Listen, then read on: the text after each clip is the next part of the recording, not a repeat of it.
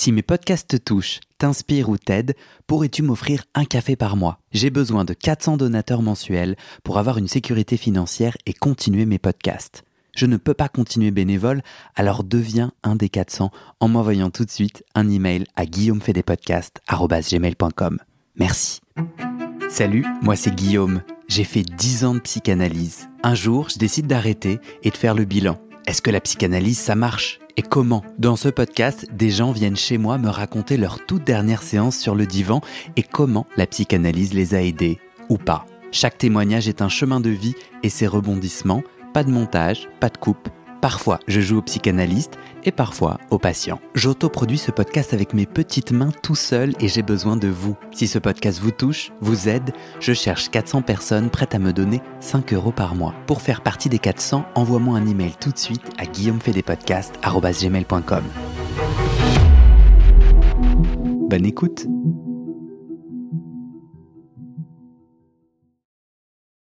Ok, comment tu te sens?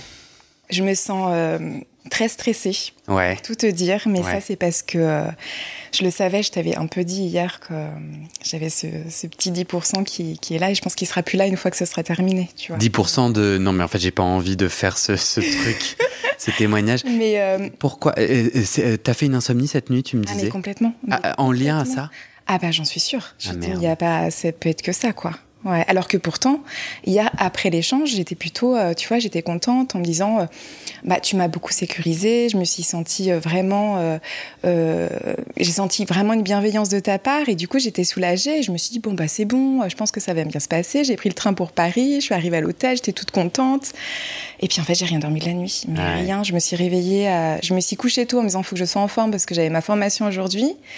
Je me suis couchée à 10h30, je me suis réveillée à minuit et demi et je n'ai pas redormi. Ah là là. Et, tu pensais à des choses concrètes par rapport à cet entretien? Qu'est-ce qui se jouait dans ta tête? Euh, Ben, des questions que tu pouvais me poser. Tu vois, je repensais à ça. Tu vois, c'était vraiment. Euh, automatiquement, je repensais à ça et je me disais, mais allez, stop. Et puis du coup, j'essayais de penser à autre chose. Mais en fait, c'est ma problématique, c'est que moi, à la base, je suis allée voir ma psy parce que justement, j'avais des problèmes de sommeil. Ah. Tu vois, c'est ça. Et c'était un des motifs de, de, de consultation. C'était, euh, c'était les problèmes de sommeil. Et, et du coup, euh, du coup, bah, ça continue, tu vois, j'ai toujours ça. Mais quand, quand, il y a des événements stressants, et pour moi, euh, tu vois, de parler, c'est ce que je t'avais dit hier, de parler comme ça, de, et puis de savoir que je vais être écoutée par un, par un grand nombre de personnes, et, et ben ça me stresse énormément. Ouais. Et pour autant, qu'est-ce qui t'a donné l'élan?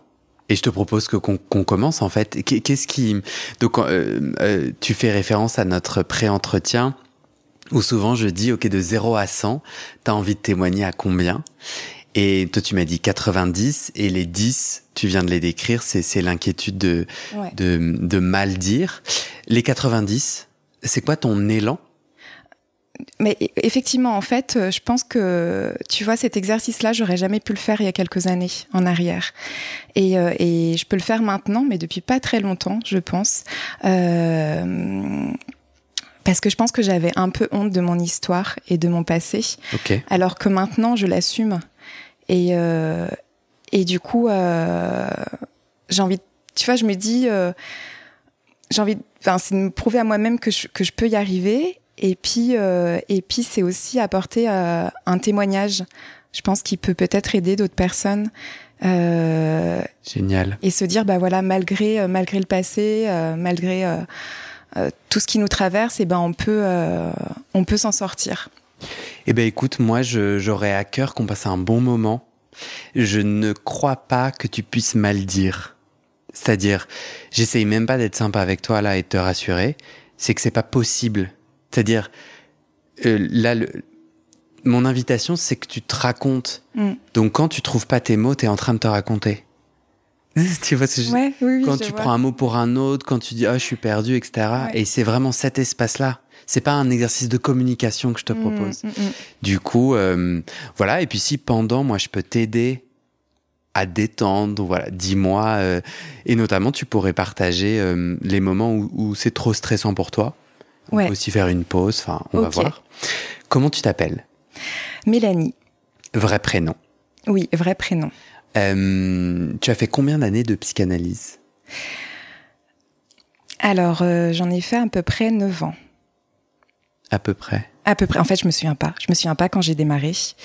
Euh, je crois que j'ai démarré euh, en 2011 ou 2012. Hmm. C'est très flou. En fait, c'est toujours très flou au niveau des dates. J'arrive pas trop à me souviens le déclic Le déclic, c'était. euh, en fait, j'ai été envoyée par, par mon médecin traitant parce que je souffrais de, de troubles du sommeil, de gros troubles du sommeil disais, depuis euh, des années et depuis la, la petite enfance, en fait. Et j'ai tout essayé, c'est-à-dire que. J'ai essayé la voie médicamenteuse, donc j'ai pris euh, tout ce qui était anxiolytique, euh, hypnotique, euh, tout ce qui était à base de plantes aussi au départ. Ouais. Euh, et puis après, j'ai essayé euh, tout ce qui était acupuncture, euh, hypnose, méditation, pff, médecine, chi- médecine chinoise. Ouais. je suis allée voir une kinésiologue aussi. Depuis et combien de temps C'était depuis que tu es tout petite ou? Depuis toute petite. Euh, te rappelles la première fois eh ben ou- écoute, ouais, c'était écrit dans mon carnet de santé. Moi, je me souviens Ah. pas, mais du coup, en, en, relisant mon carnet de santé il y a quelques années, durant mon analyse d'ailleurs, c'était écrit euh, motif de consultation, euh, problème de sommeil, euh, et puis c'est surtout des problèmes d'endormissement. C'est-à-dire qu'une fois que je dors, généralement, je dors toute la nuit. Quoique maintenant, c'est plus trop le cas. Mais en tout cas, quand j'étais jeune, c'était vraiment ça qui posait euh, souci. Mais c'était à un tel point qu'en fait, ça pouvait m'arriver de ne pas dormir du tout, c'est-à-dire de faire des nuits blanches. Et euh, tu vois, des fois, de faire deux nuits blanches d'affilée. Ça, c'était, ça, ça m'est déjà arrivé. Et d'aller quand même au travail. euh. et en fait, euh, moi, j'étais, euh, tu vois, je suis quelqu'un qui a besoin de beaucoup dormir. Et du coup, je me mettais beaucoup de pression par rapport à ça. Tu vois, j'étais dans, dans ce qu'on appelle de l'anxiété anticipatoire. C'est-à-dire que je me disais, Oh, il faut que je dorme, là il est 10 heures, du coup il faut que j'ai mes 9 heures de, sommeil. Et, et, et du coup, c'était pire en fait. Plus je me disais ça. Et, et, et moi, j'arrivais à dormir. Et puis... euh, et puis voilà, donc du coup, euh, c'est... c'est Donc c'est comme ça que tu commences ouais, voilà, une c'est ça. analyse. Ouais, c'est ça. Euh, ton médecin traitant te conseille une psychanalyse, une psychanalyste. Tu débarques dans ce monde-là par hasard. Tu vois, entre plusieurs thérapies euh, en lien avec le sommeil, toi tu tombes sur une psychanalyse. Alors en fait, elle, elle est, euh, elle est, elle était psychiatre, psychanalyste. Et, euh, et du coup, euh, mais effectivement, c'était à la base pour faire une psychothérapie. Hmm. Euh, Enfin, en fait, moi, je savais pas trop quoi. Enfin, tu vois, je, je dis bon, je vais, je vais, on, on va voir. Et c'est lors du premier entretien où elle m'a dit que du coup, elle était euh, euh, d'obédience, enfin, voilà, psy- psychanalytique. Et euh, et du coup, euh, du coup, je me suis dit bah pourquoi pas? Enfin, tu vois, pourquoi pas essayer. T'avais pas de non, Mon micro tombe. Non mais je sais pas pourquoi en ce moment j'ai que des problèmes de matériel. La fatigue. C'est bon. Tout va bien se passer.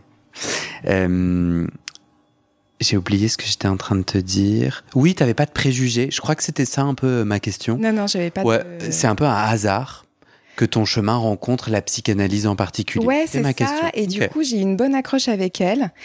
Et j'avais déjà essayé beaucoup de personnes avant, notamment aussi des psychologues avec qui j'avais pas accroché. T'as quel âge à ce moment-là? À ce moment-là, eh ben, écoute, Tu dis j'ai pas mal essayé. euh, c'était en 2011. Donc c'était il y a 12 ans. Mhm. Tu as quel âge J'ai aujourd'hui? quel âge? J'ai 38. Ouais. À la grosse louche, ça fait 26. Ça fait 26, merci. On est tous les deux fatigués, c'est le soir, on va y aller très tranquillement et doucement. Ouais, c'était. Donc, tu as euh, essayé différentes choses et te voilà ouais, dans la psychanalyse. Ouais, c'est ça. euh, avec ce premier nœud. C'est trop rigolo parce que hier, dans notre pré-entretien euh, euh, un peu spontané, parce qu'en fait, tu me dis, je passe à Paris et hop, vite, on s'organise un pré-entretien. C'était cool, ça s'est bien boutiqué. On n'en a pas du tout parlé de cette question de l'insomnie, du sommeil? Bah non, c'est vrai. Ok. Ouais. Mais tu rentres avec ça et au final, qu'est-ce que tu découvres? Mais il n'y avait pas que ça. Il Ouais. avait pas que ça. C'est-à-dire que euh, moi, je lui ai parlé de ça, de mes problèmes de sommeil, mais il y avait aussi le fait que je voulais travailler sur ma, sur le fait que j'arrivais pas à m'engager dans une relation amoureuse, enfin dans une relation, euh, on va dire pérenne. Euh, et il y avait aussi, euh, ça, je t'en ai parlé hier, il y avait ce problème de, de libido aussi. Hmm. C'est-à-dire que euh, euh, au début d'une relation, eh ben, eh ben, j'avais du désir sexuel et petit à petit, euh, au fil de la relation, eh ben, du coup, j'avais moins en moins de désir et du coup, bah, ça mettait un terme aussi euh, à la relation. Et donc, je voulais travailler ça parce que mon but, c'était quand même de bah, d'être en couple, de fonder une famille. Et, en fait, j'étais complètement désespérée à ce moment-là. Moi, je me disais, mais en fait, je vais jamais trouver quelqu'un. Euh, euh, personne ne voudra de moi. Euh, euh voilà, en, en, gros, si tu veux, je suis arrivée avec ça, je lui ai parlé de ça, puis après on a travaillé sur plein d'autres nœuds, mais en tout cas, euh, euh, je me souviens que je lui ai parlé de ça au premier entretien. Qu'est-ce que tu découvres? Parce que tu vois, tu rentres comme ça avec un enjeu de sommeil et un enjeu de relation amoureuse, si j'ai bien compris. Ouais. Est-ce qu'ils est sont liés? Ce serait ma première question. Est-ce que tu les as découverts liés? Ouais, bah oui, forcément, ouais. Comment?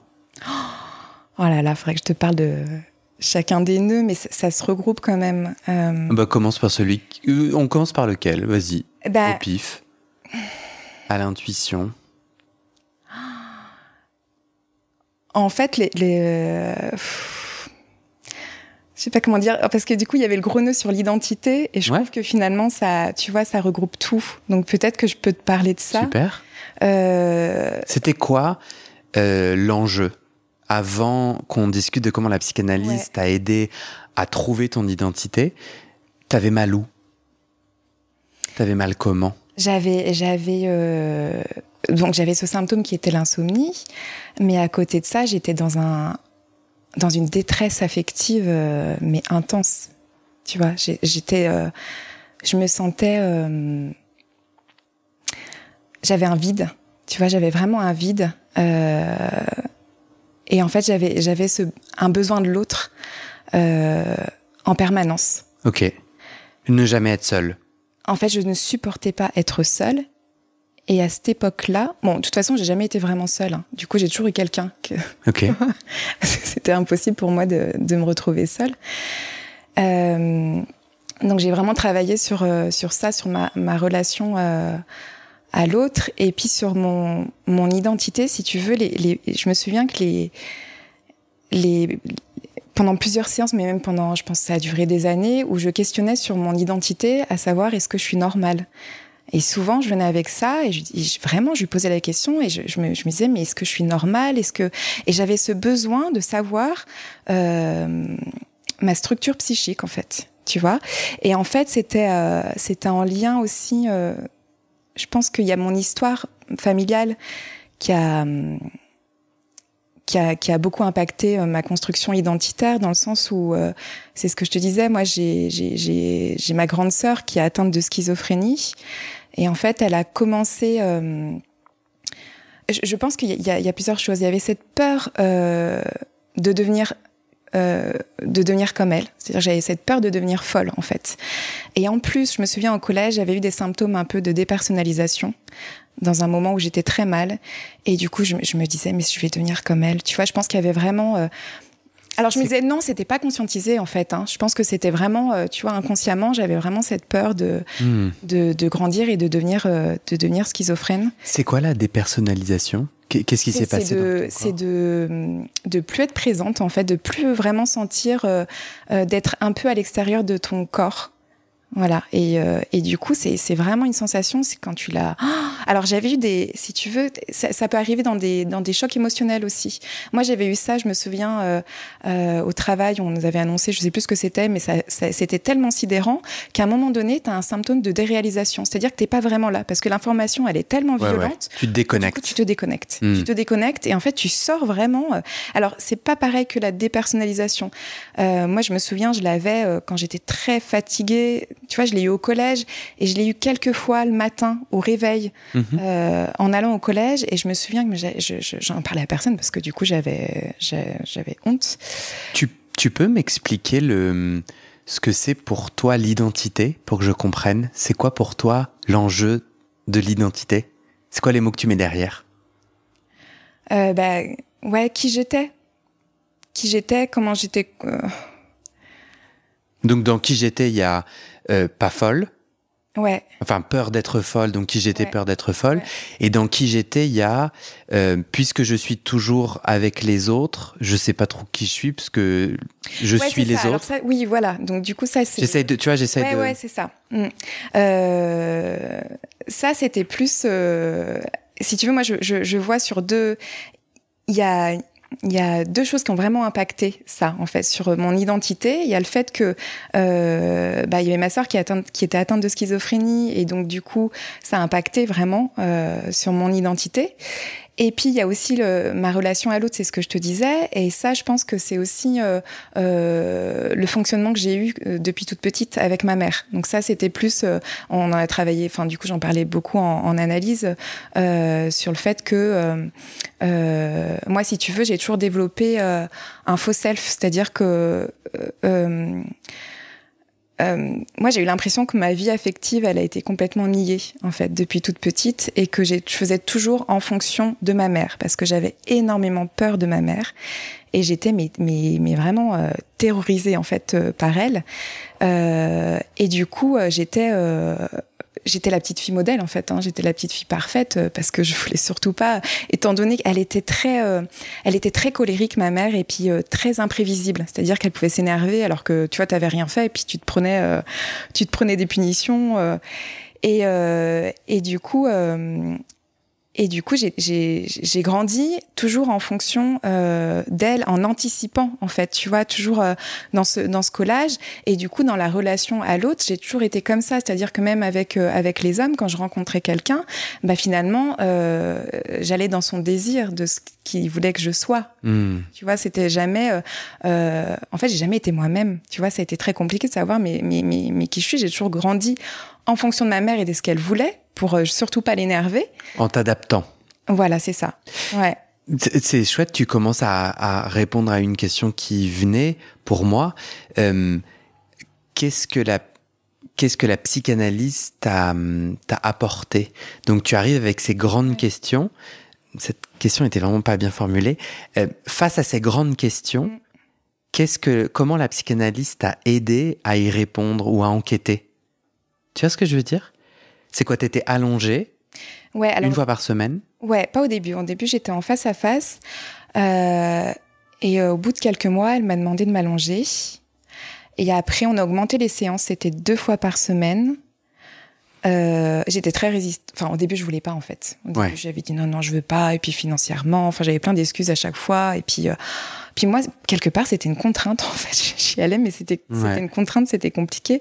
Mais c'était une période de ma vie où en fait, euh, j'étais beaucoup dans le principe de plaisir en fait. Tu vois, j'étais, euh, je voulais pas de contraintes moi. J'avais envie de je voulais, je voulais m'amuser. En fait, Ouais. c'était ça. Et du coup, je pensais qu'à faire la fête. Euh, J'avais aussi une dépendance à l'alcool qui était, euh, qui était très importante à ce moment-là. Euh, et du coup, j'étais que là-dedans, en fait. Moi, si tu veux, j'étais que dans une, à faire la fête, à, à m'amuser, à, à rencontrer des hommes, à rencontrer un homme euh, Mm. qui, qui- T'avais 26 ans, quoi. ouais, c'est ça. Mais non, parce que excuse-moi, je trouve que mon commentaire vient vient hum, donner un sens que t'as pas donné. Non, toi t'as pas, tu dis pas je suis une jeune de 26 ans qui fait la fête. Tu dis je suis dans un excès. Je suis dans un excès parce que moi, j'ai commencé à, l'excès, il a commencé à 12 ans, si tu veux. Donc, au niveau de l'alcool, je te parle de ça. Donc là, tu vois, à partir de, des très jeunes, en fait, ce que je t'ai pas dit aussi, c'est que du coup, moi, j'ai fait des, des études de psychologie. Euh, et je pense que quelque part, tu vois, on n'a pas pu, quand je dis on, c'est, toute la famille, on n'a pas pu sauver ma sœur. Et je pense que quelque part, moi, j'ai voulu faire ça pour, euh, pour aider, pour aider l'autre. Euh, et j'ai perdu le fil de ma pensée. T'inquiète. C'est... Et je te posais la Et- question. ah oui, et du coup, Mhm. en fait, quand j'étais, euh, j'ai fait mon master euh, 2 et j'avais une, j'avais une copine de, de, de promo qui m'avait dit quelque chose, mais je l'avais tellement mal pris. Elle m'avait dit, mais, euh, Oh, mais toi, Mélanie, t'as un, t'as un fonctionnement euh, d'état limite. Alors, je sais pas ce que c'est. Si tu sais ce que c'est, Non. du coup. Je ne sais pas. Alors, du coup, euh, en psychanalyse, euh, tu as deux structures. Tu as la structure euh, psychotique et la structure névrotique. Donc, tu as la structure psychotique, c'est tout ce qui va être euh, bah, euh, schizophrénie, paranoïa, euh, euh, psychomaniaco-dépressive, euh, voilà. Euh, puis d'autres, hein. et puis après tu as la structure névrotique, donc tout ce qui- va être obsessionnel, euh, hystérie, phobie. euh. Et puis après tu as l'état limite. L'état limite, c'est euh, ce qu'on appelle une, une, euh, une astructuration, c'est-à-dire que c'est un peu entre les deux. Mhm. Et euh, c'est-à-dire que t'es pas vraiment ni psychotique, mais ni névrotique. Et ça se traduit par, euh, bah justement, euh, c'est une pathologie du narcissisme en fait. Euh, C'est-à-dire que hum, tu as des angoisses de, c'est plus des angoisses de perte, des angoisses d'abandon, Mhm. euh, avec justement cette, euh, en tout cas moi ça se traduisait comme ça, hein, cette, euh, cette quête affective. Et puis souvent tu as des dépendances. Euh, Moi j'avais une dépendance à l'alcool, j'avais une dépendance à l'autre aussi. Mais du coup, ramène-moi pour que j'arrive à comprendre. Tu dis, j'ai envie d'être dans le plaisir, j'ai ces Ouais. différentes dépendances, à l'autre, à l'alcool, voilà. j'ai envie d'être dans le Mais- mais plaisir, du coup, depuis, mais je me tape quand même une fois par semaine à m'allonger. c'est ça. Pourquoi t'y vas Puisque t'es plutôt dans une recherche Et du parce que je travaillais en tant que psychologue aussi, Ok. tu vois? Et là j'avais le syndrome de l'imposteur. mais à fond.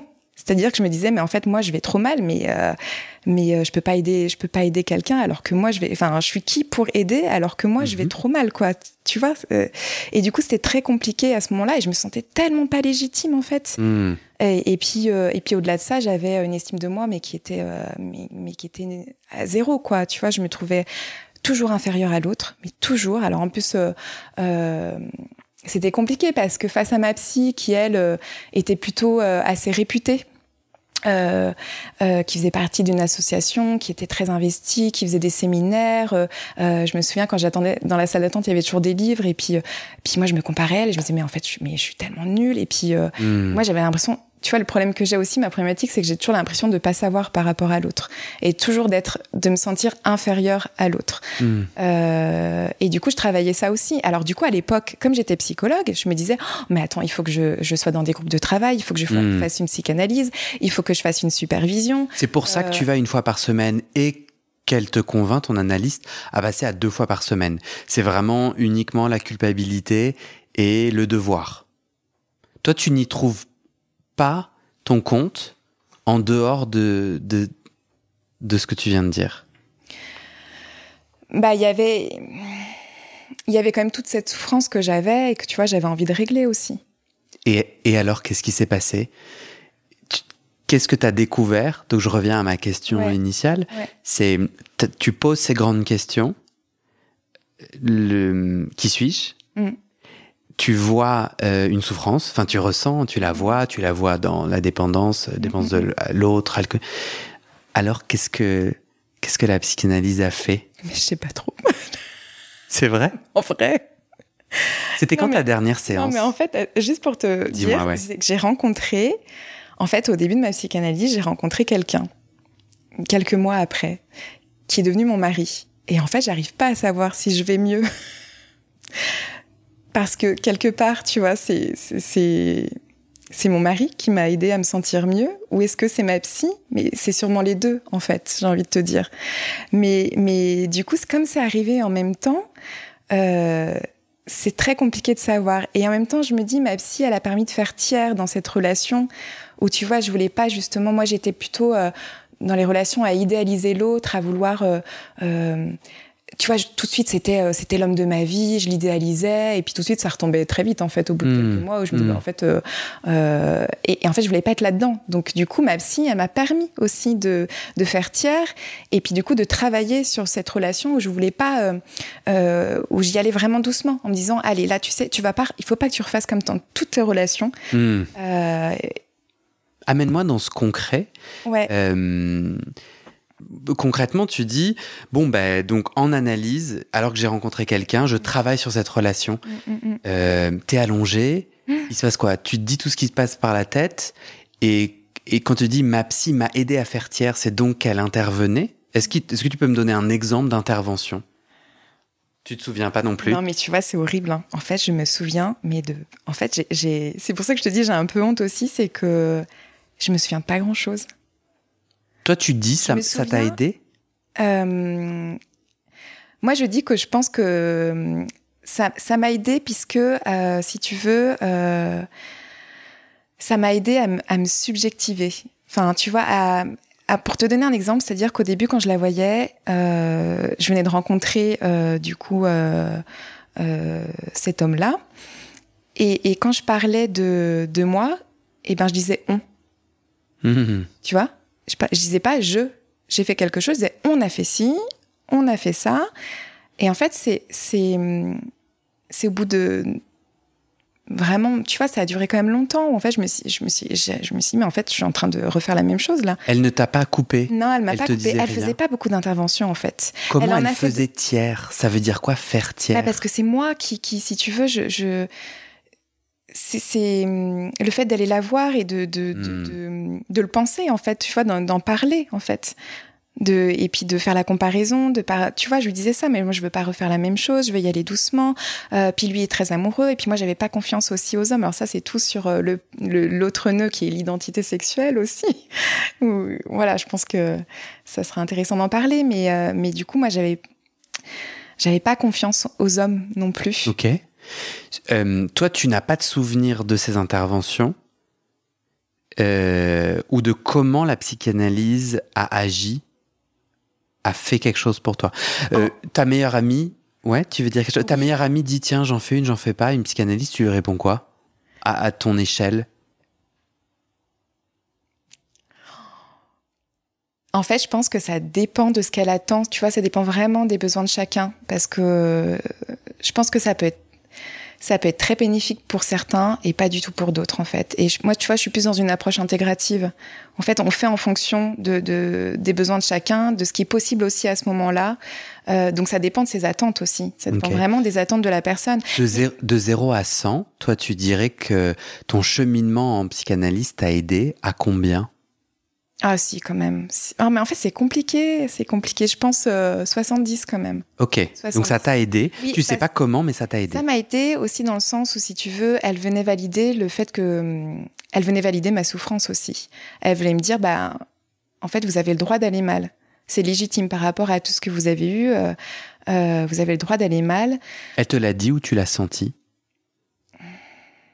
Non, non, elle, elle le dit. Ça, par contre, elle, elle, elle pouvait intervenir là-dessus elle avait des expressions, elle, elle tu vois, elle, elle, elle, réagissait par rapport à ce que je pouvais amener. Des expressions Elle me disait. Des onomatopées, tu veux dire Ouais, hmm. ouais. Euh, et puis à ce moment-là, moi, j'avais quand même besoin, euh, j'avais besoin d'amour, et du coup, c'est ce qu'elle m'apportait, tu vois. Moi, ça me parle vachement. Euh, quand tu me dis, tu feuillettes tes, tes notes, je vois que tu as vachement bien travaillé. T'as vu ça? Mais ça se passe très bien pour le moment. Ouais. T'en penses quoi? T'as l'impression que tu peux oublier des morceaux de ton histoire? C'est ça. J'ai peur d'oublier. C'est avec le stress. Ouais. Ok, bah lis, à ta guise, lis à ta guise. Euh, euh, en fait, tout à l'heure, tu disais, elle a fait tiers, et j'étais ah non mais je comprends pas, c'est quoi faire tiers? Même pour moi, ça m'apparaît évident. Euh, et ça m'apparaît évident. T'es en quête de qui suis-je? Donc en fait, l'analyse a été un endroit je, vais euh, présupposer, et puis tu, tu vas rebondir sur ces présupposés. Et euh, il faut surtout pas une thérapie euh, où le thérapeute est très, en, est très engagé et est très intervenant, dans le sens où comme c'est une personne, en tout cas moi je l'ai vécu, euh, je vais plutôt parler de moi comme ça. J'ai pas l'impression de faire une psychologie de sauvage là, euh, alors que je suis pas compétent. Moi, j'ai trouvé que mon analyste, dans ses silences et dans sa distance, il faisait exactement ce que tu décris. des onomatopées où je me sentais validé dans ce que je ressentais. Mm. On a, on a, on a, on, a des chemins euh, peut-être parallèles, toi et moi. Et je sais que, et je sais que j'avais je ne savais pas qui j'étais et il était interdit pour moi. J'avais des blocages et je refoulais qui j'étais. Euh, l'homosexualité est la chose la plus simple euh, pour moi, mais après il y a d'autres couches. Et donc c'est ça faire tiers. C'est un espace où je m'entends, où on m'entend. Mm. Et bon, bah, le on, c'est lui et moi, c'est mon analyste et moi. Et donc, bon, bah, il y a quelque chose qui, peut-être ce fossilisme, c'est pas très joli, s'ancre dans qui je suis, puisque petit à petit, il y a des émotions qui disent qui je suis, il y a des mots. C'est entendu. Ça te parle ou pas? Ouais, ouais, ouais, ça, ça me parle. T'es pas là pour t'adapter à moi ou à me satisfaire. Ouais, ouais, hein. Oui, tu, peux aussi dire non. Euh, tu t'emballes. Ouais, ouais, en tout cas, je te, parle de mon histoire, je ne te parle pas de la tienne. Euh, qu'est-ce que tu as découvert aujourd'hui, après 9 ans de psychanalyse mm. euh, Quel mot tu mettrais sur ton identité? Est-ce que tu as des morceaux de réponse? Oh non, je ne saurais pas te répondre. Euh. En vrai, la question est ambitieuse parce que si tu me la poses, je galère un peu, mais c'était ton enjeu. Comment, tu, comment y as-tu répondu? Eh ben, c'est de. Bah, c'est c'est de. C'est c'est ce que je te disais en fait, c'est de de pas faire en fonction de l'autre, c'est-à-dire pas faire en fonction du désir de l'autre, mais vraiment de savoir bah mon désir à moi. Tu vois, qu'est-ce que c'est? Alors, tu peux me donner un exemple de, de, de comment la psychanalyse t'a aidé à mettre des mots sur ce désir? Est-ce que tu as découvert quoi sur le divan en termes de désir? Un, Même un truc un peu détail Je ne saurais pas te répondre à ça. mais tu as conscience que euh, en psychanalyse, ça t'a aidé à définir ton désir avec un grand D, quoi, ton élan Ouais. de vie. Ouais, ouais, c'est ça. Mais tu, tu Ouais. sais même pas, par exemple, euh, faire famille était un de tes objectifs. Est-ce que ça s'est révélé être dans ton désir? Oui, mais ça l'était euh, dès le départ en fait. Ok, Tu vois ce que je veux dire? Ouais. Ouais, ouais, c'était c'était dès le départ, mais c'était euh, c'est- c'était arrêter de dépendre de l'autre en fait. C'était surtout ça. Ouais, d'accord, ok, je comprends. C'était, oui, c'est ça, c'était euh, reculer des dépendances Ouais, c'est ça. euh, par rapport à l'alcool et par rapport à l'autre. T'as Ouais. l'impression que quand tu dis la psychanalyse m'a aidé à 70%, euh, à, à cause de ma question hein, qui te le demandait, t'as l'impression que ça t'a aidé sur ces dépendances? Ouais, vraiment. Comment? Ouais. Tu m'as déjà dit avec cette autre personne qui te valide, mais ça fait quoi en fait? C'est quoi? C'est tes émotions validées alors en quoi ça t'éloigne de l'alcool ou de relations nocives, enfin de relations nocives avec l'autre? Mais je pense que hum, cette dépendance que j'avais, c'était aussi en lien avec une insécurité. Tu vois, je me sentais. euh, En fait, je me sentais en permanence en insécurité. Hmm. Et du coup, euh, en fait, je pense que j'ai vécu beaucoup de traumas dans l'enfance. Euh, et, et si tu veux, j'ai été. Il y a eu la mort qui a été très présente. euh, La mort de qui? La mort de plusieurs personnes. J'ai enchaîné. euh, je- j'ai pas, j'ai pas eu de chance de ce côté-là, mais euh, De membres de ta famille. ouais, mais euh, mais aussi, bah, tu vois, des trucs tout bêtes, mais des, des animaux de compagnie, par exemple. Mhm. Euh, et en fait, ça s'est enchaîné. Il y a eu, en, en gros, pour te dire, mais bon, il y a eu la, la maladie de ma sœur qui, où ça a été très compliqué hein, en termes euh, dans la famille, euh, où ça a carrément fait éclater la famille en fait. Mhm. Mes parents ont divorcé. J'avais une autre sœur qui est partie euh, vivre au Canada, qui vit toujours au Canada. Et, euh, et ça, c'était au collège. Et en fait, euh, j'étais très proche à ce moment-là de ma marraine qui est décédée. Euh, après, j'ai eu le décès de mon grand-père avec qui j'étais extrêmement proche. Après, j'ai eu un, j'ai eu euh, un chien qu'on avait depuis 15 ans qui est décédé. Après, on avait pris un autre chien qui est décédé deux mois après mon chien. En fait, il y a une succession. Et puis, et puis il y a eu aussi, euh, euh, j'ai fait un stage en, en seconde dans une maison de retraite où j'ai vu une personne décédée devant moi, mais j'étais toute seule avec elle. Mhm. Et ça, je l'ai beaucoup enfui. En fait, j'ai, j'ai- tu vois, j'ai, j'ai, ça, enfin, je pense que je l'ai, complètement refoulé en fait. Toutes Mm. ces émotions-là, je les ai refoulées. Et du coup, en analyse, moi, je travaillais beaucoup sur les. Enfin, en tout cas, elle voulait que, elle me, elle me demandait beaucoup de parler de mes rêves. Et c'est Mm. vrai que du coup, moi, j'ai toujours, toujours, euh, je me suis toujours rappelé de mes rêves. Et à ce moment-là, euh, en analyse, j'avais des rêves qui étaient euh, qui étaient pas du tout agréables et que j'amenais à chaque fois en séance. Donc Tu c'est peux vrai me donner un exemple? Et ben, par exemple, il y avait un rêve. Il y en a plusieurs qui revenaient à chaque fois. Mais pour te dire, en tout cas, que maintenant, je les ai plus ces rêves-là. Et tu vois, je pense que c'est ça aussi qui a fait que il y a une sécurité, il y a une tranquillité en moi, parce que maintenant, je fais que des rêves agréables. En analyse, pendant des années, j'ai fait des rêves, mais c'était terrible. Où soit je mourais, soit il y a- il y a- la mort était était tout le, ta- tout le temps présente. Il y avait un rêve récurrent, un Il y cauchemar un rêve. récurrent? Ouais, je peux te. Il y en avait deux qui étaient récurrents, mais il y en avait un que je trouve que, qui est intéressant parce que du coup, j'ai j'ai compris en fait la signification de, de ce rêve-là. Euh, C'était un rêve où en fait euh, quelqu'un mourait, quelqu'un de proche, quelqu'un que j'aimais euh, dans ma famille mourait. Et en fait, j'essayais d'appeler au secours et, et, et je dans chaque rêve c'était ça. Je prends le téléphone, j'essaie d'appeler 18 ou un numéro, j'essaie d'appeler quelqu'un sinon. Euh, et j'arrivais pas. Et en fait, ça marche pas. Et je me trompe à chaque fois. Je fais le mauvais numéro.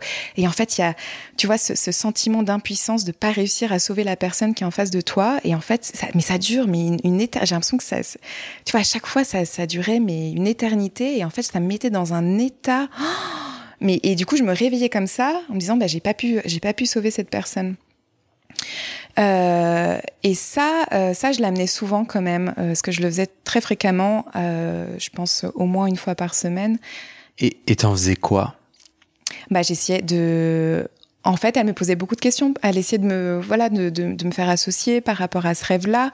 Et en fait, moi, j'ai fait le lien avec justement cette dame que j'ai vue mourir en, en, maison de retraite, cette dame âgée, euh, où en fait, pour te ah, c'est marrant parce que tu, as dit tout à l'heure, euh, tu as parlé de ta sœur et de l'impossibilité pour la famille de la sauver. Moi, je pensais plutôt à ça. Ben, moi, je pensais à plein de choses en fait. Il y a plein de choses ouais, qui rentrent dans Je pense qu'il y a ma sœur, il y a moi-même. Tu vois, je pense que j'arrivais pas, euh, j'arrivais pas à me sauver et c'était aussi la petite fille de.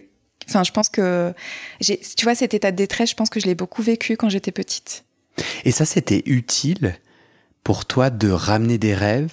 Enfin, tu vois, j'imagine quelqu'un qui nous écoute et qui connaît rien à la psychanalyse et qui se dit quel est, quel, est l'intérêt de noter mon cauchemar et d'aller. Ouais. Parce qu'en fait, euh, je pense que, alors par rapport à cette. Euh, à ce stage en maison de retraite, je vais te, te, te remettre un peu de contexte. Euh, en fait, c'était une euh, tu sais, on peut appeler, on a des, enfin les, les, les, personnes âgées dans leur chambre, elles peuvent appeler. Et puis du coup, euh, du coup, j'étais allée dans la chambre de, de, de cette dame. Euh, et c'était au moment du repas. Et du coup, euh, du coup, elle était allongée. Et euh, et elle m'a expliqué à ce moment-là qu'elle pouvait pas descendre parce qu'elle était trop mal et qu'elle avait les jambes toutes gonflées. Et je me suis mise à côté d'elle et du coup, du coup, j'ai pris, je sais pas, on a parlé pendant 5-10 minutes de tout et de rien. Et puis d'un seul coup, euh, elle s'est mise à me serrer la main et puis elle s'est mise à avoir les yeux qui se sont retournés et à convulser, comme un peu comme une crise d'épilepsie. Mhm. Et à ce moment-là, euh, moi j'étais un peu en, panique, tu vois, j'étais en panique et j'ai cherché, enfin j'ai, je me suis dit il faut que faut que j'aille euh, absolument trouver quelqu'un. Et en fait, je me revois, tu vois, dans le dans le couloir en train d'essayer de, de, je criais à l'aide, il y avait personne. Après, j'ai pris l'ascenseur, tu vois, le temps qu'il arrive. Je me souviens, c'était tellement, tout me paraissait mais tellement long. Le temps de descendre, le temps de chercher quelqu'un, euh, le temps de remonter cette personne. Donc du coup, j'avais trouvé une aide-soignante qui remontait avec moi. Et dans l'ascenseur, quand on remonte, je me souviens, j'explose en sanglots, tu vois. J'explose en sanglots et je dis, mais je crois qu'elle est, je crois qu'elle est morte en fait. Et, euh, et, du coup, elle me dit, mais non. Alors elle essaie de me rassurer en me disant, mais non, mais t'inquiète pas. Euh. Et puis elle arrive dans la chambre et là, elle dit, elle a dit, euh, elle dit quelque chose de très très vulgaire. Moi, j'avais 15 ans à l'époque. Hein, et elle, elle, a dit, putain, elle, elle est, putain, elle, elle a crevé ou un truc comme ça, tu vois, mais quelque chose vraiment. Euh, ok. Et puis, euh, et elle s'est mise à, à courir, parce que je pense qu'elle-même ne savait pas quoi faire, pour aller rechercher quelqu'un. Donc, je pense qu'elle était chercher la cadre à l'époque pour qu'elle puisse faire les, les, gestes de premier secours. Hmm. Et moi, à ce moment-là, j'ai attendu de, dans le couloir. Et en fait, tout ça, tu vois, ça a paru, ça a paru tellement long. Après, les pompiers sont venus, euh, ils ont fait le massage cardiaque. Bon, elle est décédée finalement. Euh, et en fait, les pompiers m'ont dit, euh, ah bah, il y avait un pouls très faible. Il y avait vraiment un pouls très faible. Et tu vois, tout ça, sur alors c'était mon stage, tu vois, c'est ça arrivait dans une journée euh, de, de, de, stage, et hmm. puis je suis repartie le soir comme de rien. Alors qu'en fait, ça fait trauma quand même. Tu vois, c'est t'as 15 ans, tu vois quelqu'un mourir devant toi. Hmm mais t'en parles pas. Tu vois, c'est. Du coup, allongé sur le divan, grâce à ce cauchemar, tu ressors ça pour l'épurer En fait, si tu veux, c'est, c'est, je pense que c'est ce que je te disais, c'est que moi, j'avais l'impression de d'être envahie par la mort en fait autour de moi. Tu vois, et, et, et du coup. Je pense qu'à cette période-là de ma vie, euh, j'étais dans quelque chose où euh, fallait vivre parce que euh, j'avais peur de mourir demain. Tu vois, j'avais des angoisses de mort qui étaient vraiment très présentes. Et je me disais, non, mais attends, la vie, elle est trop courte parce que j'ai, j'ai, vu tellement de personnes que j'aimais mourir et en fait, on peut partir tellement vite que tu vois, j'étais dans quelque chose. Et effectivement, tu vois, là, je me souviens maintenant de, de ma psy qui m'a, qui me disait, mais que c'était presque maniaque en fait. C'était presque un peu des, tu sais, des défenses maniaques de, pour ne pas sombrer, en fait. Dans... C'est quoi une défense maniaque? Défense maniaque, ça va être, euh, tu sais, c'est comme dans la, euh, tu sais, dans la bipolarité, tu as soit euh, l'accès maniaque, soit l'accès dépressif. L'accès maniaque, c'est justement, tu profites à fond, tu es tout le temps à fond. c'est le très haut et après, il y a le très bas. Ouais, c'est hmm. ça. Et moi, j'étais tout le temps dans le très haut, en fait. Tu vois, j'étais tout le temps dans le, dans le principe de plaisir, quoi. Il faut, il faut, et puis du coup, je, je, je... parce que j'avais cette peur de la mort qui était tout le temps là. Et je pense de, de, ramener ce rêve, de ramener ce rêve, ça venait un peu, euh, ah. Euh, ça, ça, venait lever un peu ce, ce, bah, ce, ce refoulement des émotions que j'ai ah. eues et du coup ce trauma et du coup de, tu vois, de pouvoir le, je pense que ça a levé quelque chose et, et, et après, tu vois, ça... alors il y a ce rêve-là, mais il y a plein d'autres choses qui ont fait que je me suis sentie de plus en plus en sécurité. du coup, de me dire, mais en fait, tu vas pas mourir, Mélanie, tu vas pas mourir demain, euh, et les autres ne vont pas mourir non plus. Parce que du coup, mes angoisses aussi, c'était ça, c'est de me dire, mais, tu... Hmm. mais, euh, mais fais attention, tu, il peut se passer quelque chose. Et puis, c'était très présent dans mes rêves aussi, c'est ce que je te disais. C'est vachement intéressant parce que je, je, je comprends ce que tu dis, euh, c'est très clair, et, et je comprends je vois la puissance des rêves ou des cauchemars grâce à ton témoignage là, à utiliser en psychanalyse. Je comprends comment lorsqu'on refoule, cela donne accès à quelque, ça pourrait donner quelque chose, euh, ça pourrait donner, pardon, accès à quelque chose dans la mesure où on croit à ces théories, euh, tu vois, que rêves et cauchemars euh, peuvent dire des choses. et, et, et ça m'intéresse vachement parce que moi, je, ben moi, je j'ai pas de j'ai pas de rêve et de cauchemar. J'ai pas trop eu ça. Si un peu, c'est pas vrai. On analyse un petit peu, mais et en ce moment, depuis depuis plusieurs années, moi, je fais plus de rêves ou de cauchemars.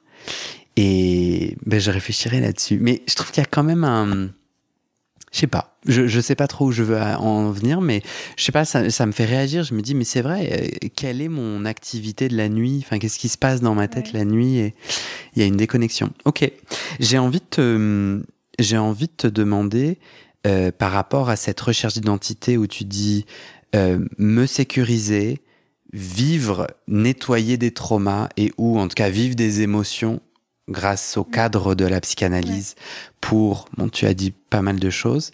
Est-ce que tu t'es tourné vers ta famille, ta sœur, parce que ça a l'air d'être des protagonistes clés de ton interdit d'identité? Ouais. Mm, mm. Est-ce que dans le vrai monde, en dehors du divan, tu as eu des mots ou mis des choses au clair? Est-ce qu'il y a des choses qui se sont passées avec ta sœur, par exemple?